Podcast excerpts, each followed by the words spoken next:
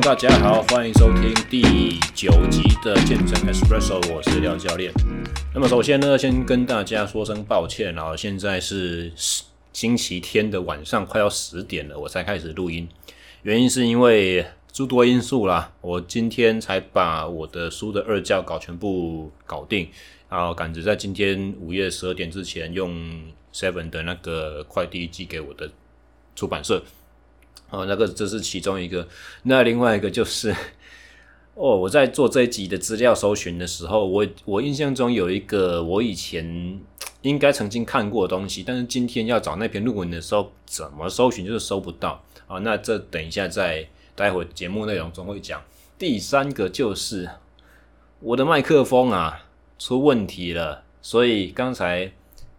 花了大概半个小时左右，一直在那边 debug，还是找不到。现在的状况就是变成说，我录的时候看得见声波，然后我听的时候也听得到正确的录音内容。但是我现在一边在讲话，我没有办法使用我的监听耳机，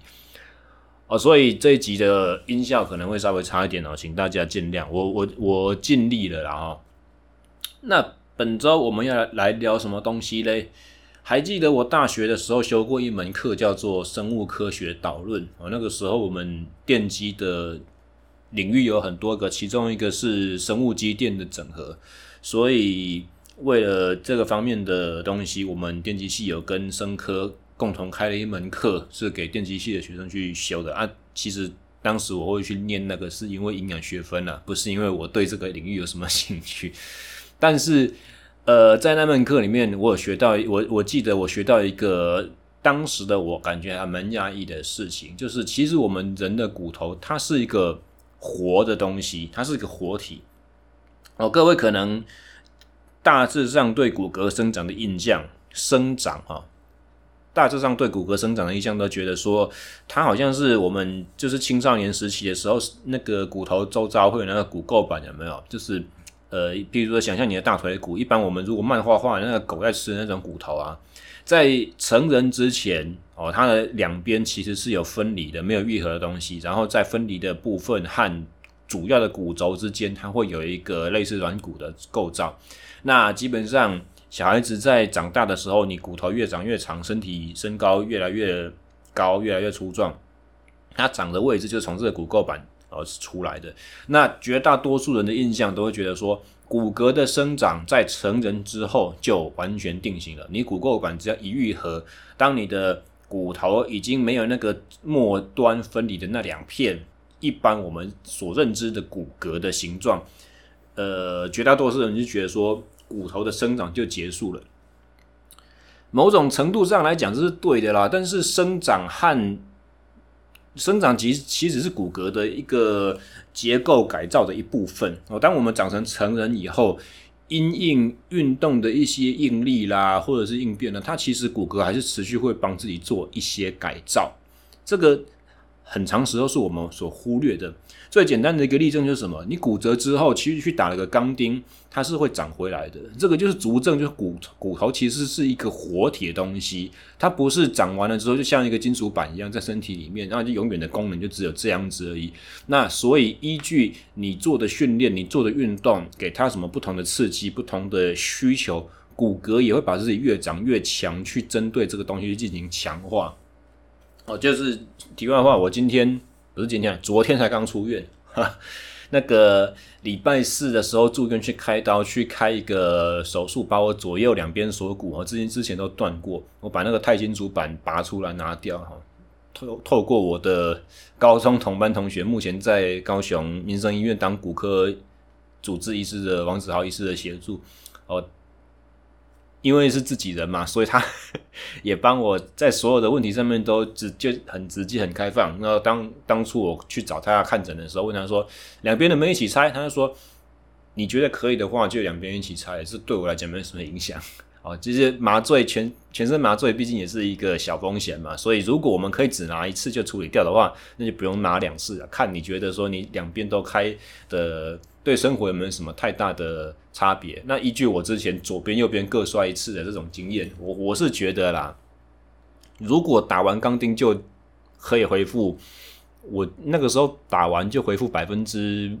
六七十的自主生活能力了。那那是在刚受完伤之后的事情。如果现在只是没有伤，我只是开两个小口，把那两片钛合金板拿掉的话，嗯，理论上应该就是没什么太大问题吧。所以我那个时候跟人好说，就在跟他讲说，好，两边直接一起开，全部拿出来。好，那像这种情况的话，其实把钛合金板拿掉之后，螺丝钉拔开，它骨头上面也是会有螺丝钉的小孔嘛。哦，这就牵扯到我们在说骨骼在生长的过程中，其实有一种活体细胞叫做成骨细胞，它会从呃骨骼的受伤的地方慢慢去长出一些组织，然后最后这些组织的话会有胶原蛋白和钙质共同去组成一些我们骨骼真正成立的结构。那这是生长，可是话题回到我刚才所说的那个生命科学导论那那堂课啊，其实人体平常在恒定状态的时候啊，那骨头并不是休眠在那里不动的。我刚刚所讲的是受伤的骨骼要长回去，要把破洞补起来，要把裂缝重新愈合，这个是其中一个面向而已。另外一个面向是，其实我们平常的状态。成骨细胞和噬骨细胞这两种细胞就一直不停在运作哦，也就是说，我们人体其实有一种会吃骨头的细胞，哈，叫噬骨细胞。那平常没事就是一些呃，把一些老废的、年纪比较大的骨骼组织去吃掉、去破坏掉，造成一个淘汰，造成一个代谢。那在蚀骨细胞在把旧的骨骼材料吃掉的时候，成骨细胞它会同时去生长一些新的骨质出来。那这两者的合成和分解达成平衡的话，你外观才会看说好像一根骨头从头到尾都是那个样子，不会变动。哦，其实骨骼的这种 活体的平衡是这样子来的。那这就带到了说，刚刚我们讲的。当你接受到了一些运动或者是训练的这些机械性的应力啊，骨骼也会变得比较强壮，就跟肌肉在长一样嘛。我们肌肉说有合成和分解，蛋白质合成大过于蛋白质的分解的时候，肌肉就会变粗，就会变壮。骨头也是一样的啊。你当你接受了身这些应力的刺激的时候。那身体的成骨细胞的合成作用就会大于蚀骨细胞的分解作用，那你的骨骼、你的骨轴就会越长越粗，它不会变长，可是它的厚度和它整只骨头看起来粗度是很明显可以被影响到的哈。那光这些呃在尺寸上面的改变就已经看得到了，更遑论说我们如果去显微镜底下分析去分析那个骨密度哦，也就是说骨骨骼里面的这种。矿物质的成分这样子也是可以被改变的。那就回到了一个问题，就是说，如果我们知道人体的骨骼可以被改造、可以被强化，那用什么样子的方式去练它是最好的呢？回到我们所有在研究训练的人会想到的问题嘛。当你知道一个体能可以被改变的时候，接下来马上想的就是说啊，那你要怎么练？你要怎么样才能去把它变得更强？那在科学研究的领域里面，我们可以知道什么东西呢？基本上，冲击性和负重对于骨骼的健强、健康啦、健康来讲是最最基本的，这个大家都知道。但以训练应用上面来讲，到底要怎么应用呢？我我们可以先从一个呃，针对不同形态的运动项目，分析骨密度和骨骼健康程度的这个研究来来去下手探讨了哈。那个呃。如果有兴趣的话，大家我会把这一篇研究的连接放在我的 show note 里面，大家可以去点去看。哦，基本上他在比较的就是说不同的运动模式：游泳、骑脚踏车、跑步，然后铁人三项这四种运动，哪一种运动员他的骨骼是最健康的，骨密度是最高的？当然还有一个控制组，就是一般人啦。那大家你们先猜猜看。你你们先在心里面想个答案，哪一种运动的运动员骨密度最高？我公布答案哦，基本上游泳选手的骨密度和一般人的骨密度差不了多少哦。如果是以，甚至是说，我们如果以就就是说，呃，那个叫什么标准差来说的话，游泳选手的骨密度去测量之后的标准差，比一般人的标准差是更发散的。那整体来讲。如果是以下肢的骨密度啦，是稍于稍稍微低于一般人，游泳选手的下肢骨密度会稍于稍微低于一般人哦，但是他的腰椎的骨密度的话，会稍稍微的高于一般人一点点。那么我想这个就很合理了，就是说，因为游泳它不是一个下肢接触的运动，它的作用的对象是水，那水是柔的，你没有办法去针对水施一个非常大的力道推蹬，然后那水可以给你反作用力，所以。当游泳选手一天到晚泡在泳池里面去，在那个无重力状态之下的时候，下肢的骨密度就有点像太空人一样，会会去稍微有一点点退化，这是可以预期的。那但是因为它所有的水阻，它所有的主动动作都是来自于核心哦，因为我漂在水里面没有办法有任何的支撑，那所有我我所有肢段的末梢的力量，最后都是回馈到我的。核心，我的躯干最中央，也就是因为这样子，所以其实游泳选手的腰椎的骨密度会比一般人正常人稍微高一点点，因为他在运动过程中，他的躯干、他的核心的连接力量，当然就会比出普通人来的强啊。所以这是一个呃，针对游泳选手的状况，我去做的一个解释啦。那么，好，游泳选手的骨密度跟普通人差不多，甚至有可能会稍差。脚踏车选手的话呢？就会稍微好一点点，但是没有真的真的很好，因为脚踏车是在陆地上运动的嘛，它会承受重量。那跟脚踏车相比的话，就是跑步选手，跑步选手的骨密度就会高得多啊。为什么？当然，因为跑步选手要承受冲击嘛，他每一步踏地都会有一个反作用力起来，那这个撞击的力道是比脚踏车我们在主动出力去踩踏板的这种作用力还要大的很多很多，所以这种冲击性的负荷对于跑步选手来讲的话，那他的骨密度就会非常的高，非常的健康。但重点来了，铁人三项选手有游泳、有骑脚踏车、有跑步。那这篇研究的话，它是一个回顾性的研究啊，它是找很多不同的研究团体、研研研究团队的呃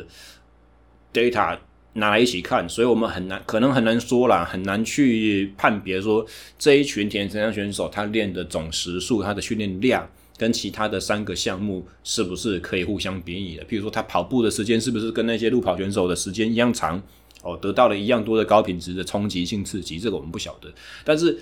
好玩的就是说，铁人三项选手的骨密度，他会回到跟一般人差不多，甚至有可能比游泳选手还烂。哦，这是一个非常特殊的现象。为什么呢？我们可以去稍微去猜测一下原因呢，就是因为。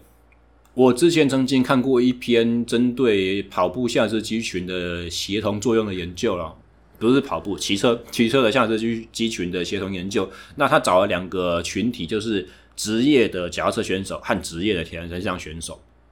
那那一个研究发现非常有趣，就是说职业铁人三项选手啊，他光骑脚踏车的训练时速就跟职业脚踏车选手的训练比赛时速整年哦，整年的时速相比下差不多诶。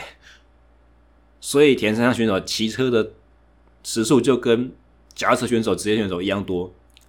更不用加上其他的游泳和跑步那两项。所以，如果这个假设是呃在绝大多数的情况之下都是成立的话，那回来我们看骨密度的这个研究，也许我们可以去推断，就是说铁人三项选手他的训练总时数是最高的，比游泳选手、比跑步选手、比骑脚踏车选手都还要来得高。那这个时候就有趣了哈，因为你的总训练时数长，那我们都知道运动状态之下肠胃道的吸收能力差，你再怎么注重你的补给，你吃进来的热量总热量总是会低于你消耗的热量，再更不用说你因因为肠胃道的运作不顺畅，你没办法吃非常健康的食物嘛，你都是吃高度的加工的和精致化的高糖类的这种东西，那。总之就是说，因为训练量的大，然后吸收食物比较少这种时间长，铁人三项选手他会长时间处在一个我们叫做热量赤字的这个状况之下 （energy deficit）。那其实骨骼的健康有一个很重要的影响因素，就是能量。哦，你热量，你吃进身体的总热量是不是一个赤字？其实这对骨密度是的的健康影响是一个潜在很大很大的风险。大到什么程度呢？就是说，你如果有吃钙片，你如果有补充维生素 D，你有在晒太阳，然后你有在做重量训练，以上几个条件，我们一般而言，我们传统所认知的，就是说骨骼健康需要有的这种刺激，就算以上这些条件全部都具备了，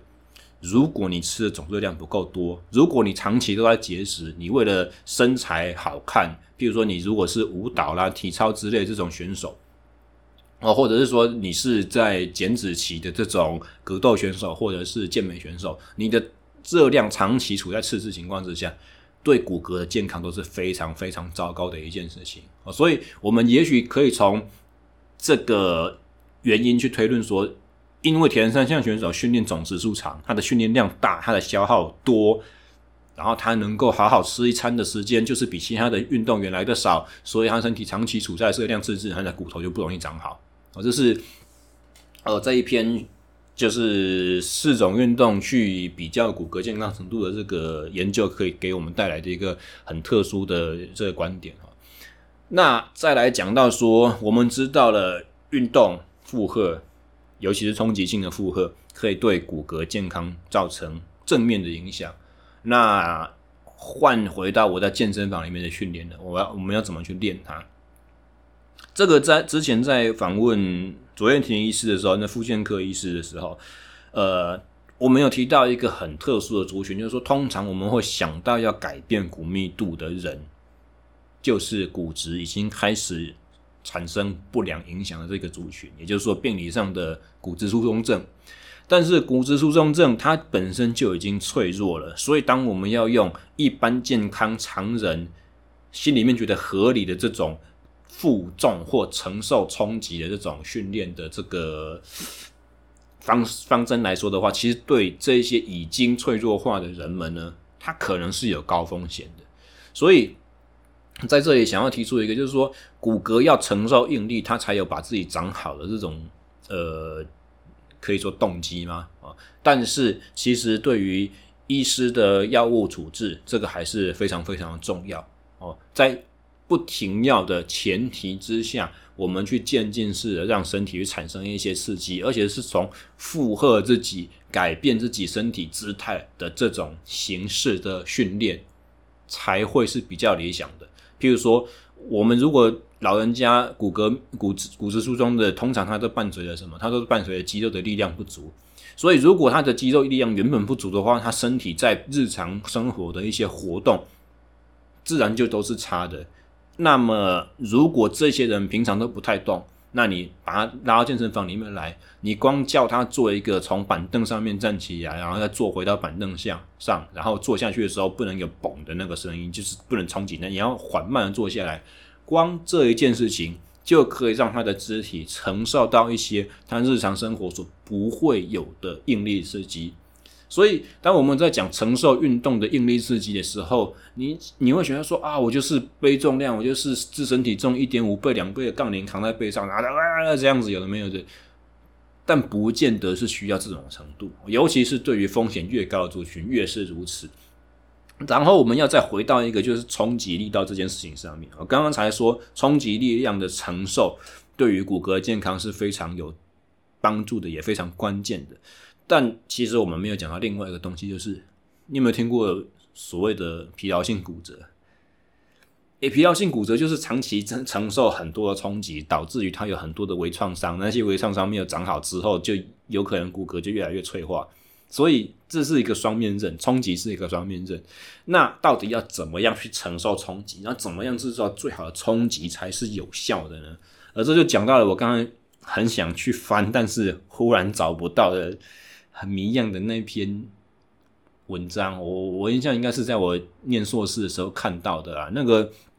那是一个针对地板地板体操的选手的研究。那时候说，那那篇研究的结论应该是，就是说地板体操的选手啊，起跳脚和着地脚通常都是不同的两脚。那主动起跳的脚和落地承受身体冲击力量的那只脚，哈，他们去分析胫骨、腓骨的骨密度啊，然后很神奇的发现，起跳脚主动制造力量的那只脚，它骨密度竟然是比较高。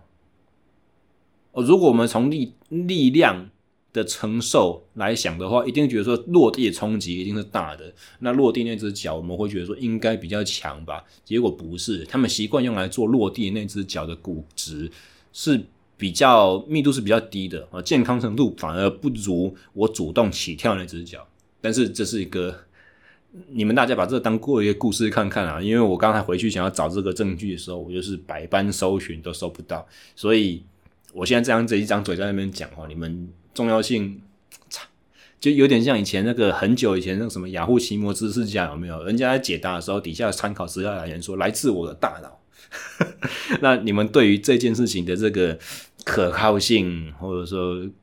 权威程度，你们对一样听听就好。反正你如果问我要拿证据的话，还是我花了很多时间去回去翻了，我真的拿不出来。哦，反正就是。基本上，教练我有这样子的一个印象啊。那之前我在墨尔本大学他们机械系的那个生物生物力学实验室的时候，里面也有一些人是主要是在做骨骼健康相关。他们做的是股骨头，呃，就是说大腿骨在最近端跟那个髋关节相连的那个 femoral head 或 femoral neck。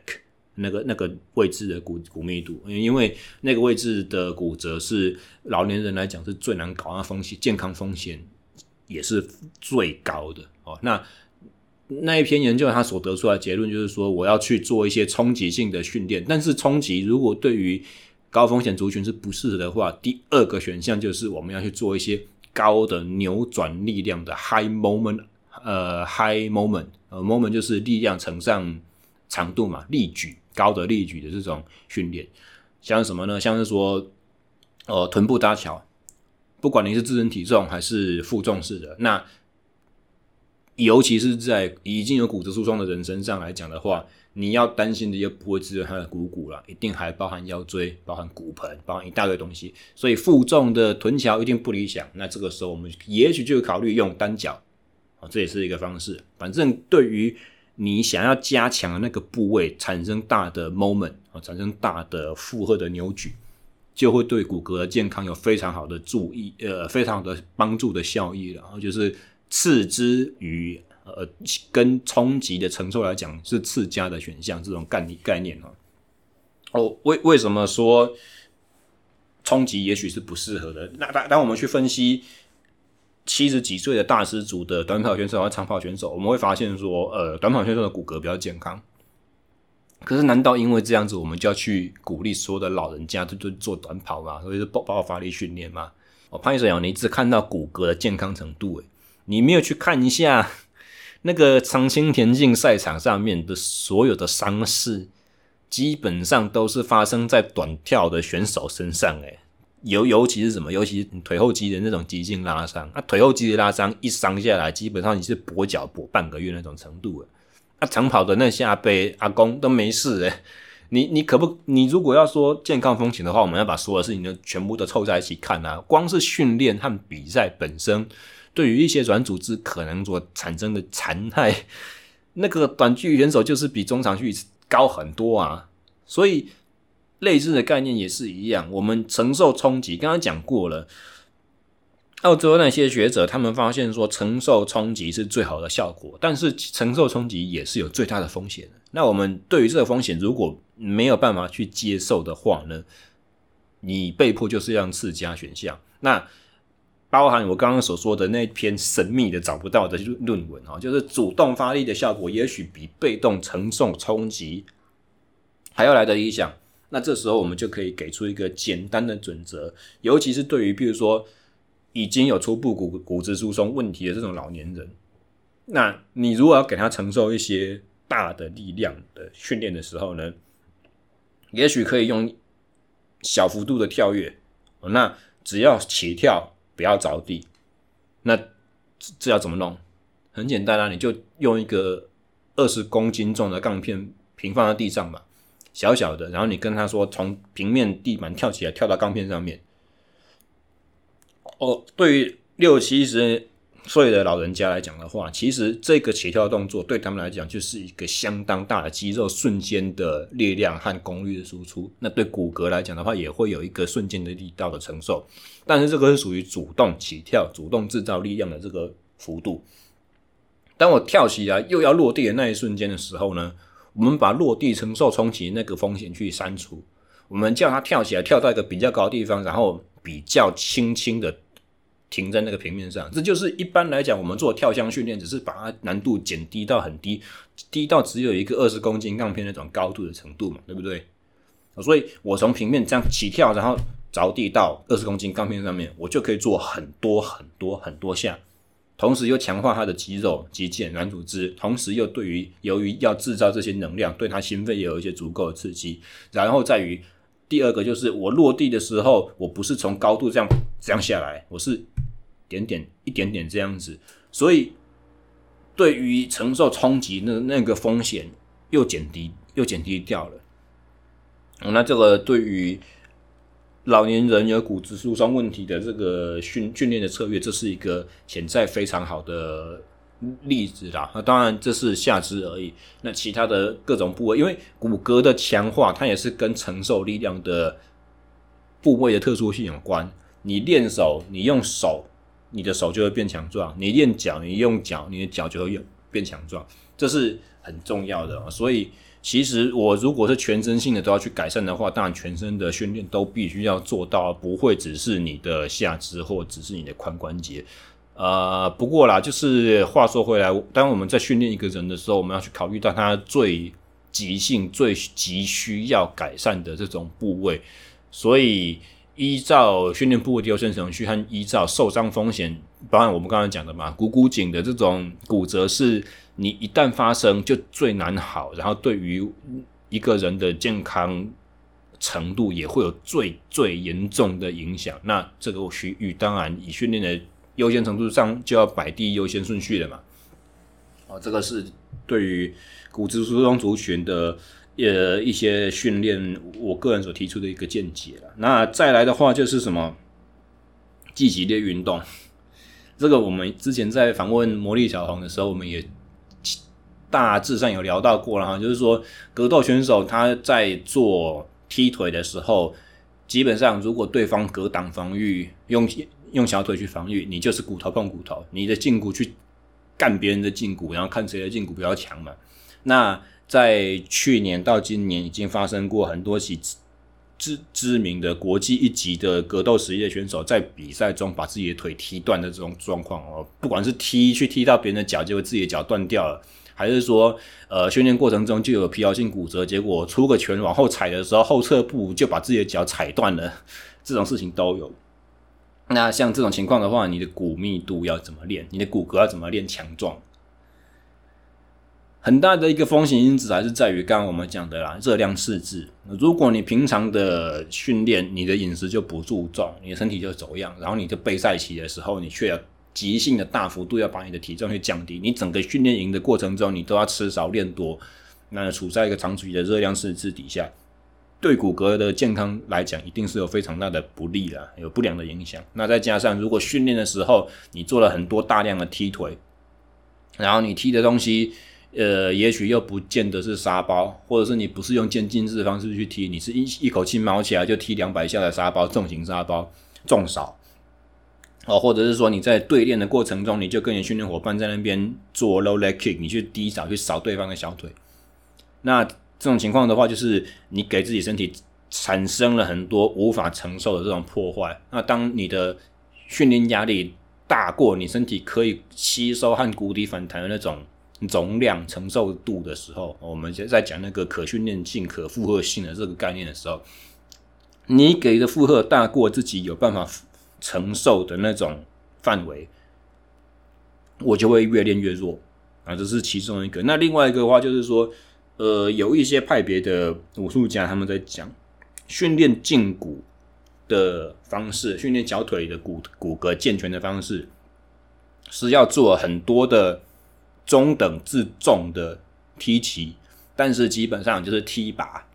踢沙包，而且是渐进式的。你先从靶开始练。你先从动作正确性开始练，你踢踢到目标的时候，你的你的大腿必须要内转，你的股骨必须要内旋，你要用我们把那个什么，你你大家现在摸摸一下自己的小腿，这个小腿正前方这个地方胫骨的和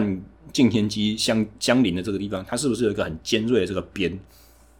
我这个边，你把它想象成是武士刀一样。当你在踢人的时候，你要把你的膝盖转向你踢击的那个面，我这样才会用一个最强健的这个位置和角度，你的胫骨就像武士刀一样去砍别人这种感觉。如果你踢的动作就是习惯不好，你踢到的时候，你的脚尖朝上，我横向扫过去的时候，我是用胫骨内内侧去碰的话，有一点这个角度就。对自己的骨骼健康就会很大的危害哦，因为你是用一个哦，因为你是用一个相对脆弱的、比较薄的面，横向比较薄的面，而是没有纵深的这种情况之下，去用不理想的角度去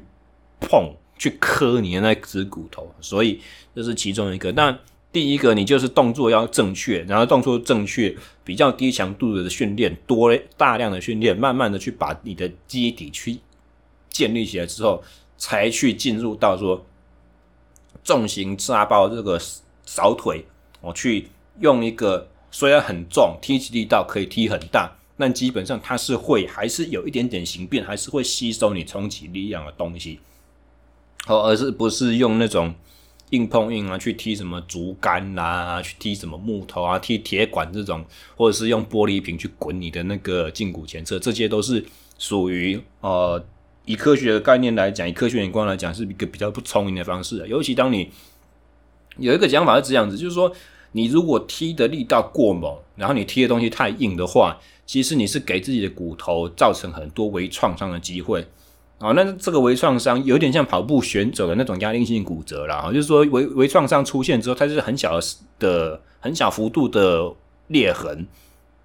那这些裂痕不会第一时间让你的骨头就直接断掉，它还是会有一些承重的功能，它还是有一些呃让肢体可以传达力量的功能，但它的健康就是受损了。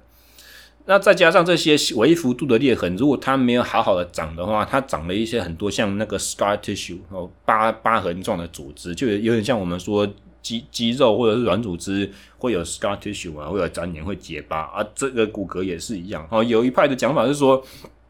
你如果反复的去制造很多很多这种微创伤，然后你让微创伤没有长长得很好，你长回来都是一些死的东西，而不是我节目一开头所讲那种活的骨质。那你长很多这种死的 scar tissue，它就不会有办法强化，它就会虽然有很高很高的钙的成分，但是它是脆的，它是脆弱的。就你可以想象说，嗯，我我们如果有有有两两个东西来做比方嘛。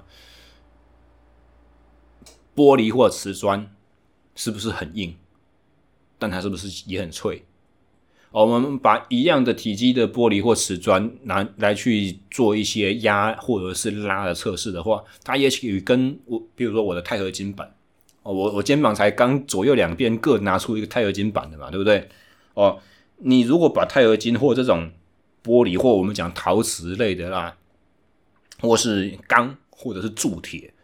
来做比对的话，其实钛合金它是一个相对比较软的组的金属。怎么说软呢？就是它在承受力道的时候，它会有的形变形变会比较大。但是如果以破坏强度来讲的话，钛合金又是一个特别强的东西。也就是说，我可以把它凹弯，可是我要很大很大很大很大的力量和变形量之后，它才会断掉。玻璃、陶瓷或者是铸铁这些东西不是，它是你压它不太会。改变自己的形状，但是你再压更用一点，啪，它就断掉了。哦，那长了很多 scar tissue 的这种骨骼，就有点像是我刚才所讲的那种脆化的，好像刚性很高，但是其实破坏强度非常低的东西。哦，这是材料力学的这种呃专有名词啊，就是所以其实你们对于刚性和强度要有一定程度认识。那骨骼它需要是什么？它需要当它强度啊，它不用它不用太高的刚性啊。它，你你人体在做动作的时候，骨头有点变形，这个无所谓，它不断就没事，它它就还是维持功能。我们最怕是它断掉嘛。所以，像刚刚所讲的，如果你在训练过程中你是不断用太高的强度，然后去给你的骨骼造成很多的微创伤的话，其实这就可能会对你的骨骼健康很不利的哈。好，以上就是我们 Espresso 嘛，本来希望是非常的简短，然后醒脑。但是今天的节目虽然我相信很醒脑了，可是一点都不简短，已经快要四十分钟了。我们算 Triple Espresso 了，好不好？啊，不管怎么样，我的节目还是有相当分明的这种阶层式的分级啊。Espresso 就是短的，然后比较属于一般健身爱好者都能够从中获益的东西。那像碎碎念的话，有时候真的是我个人这种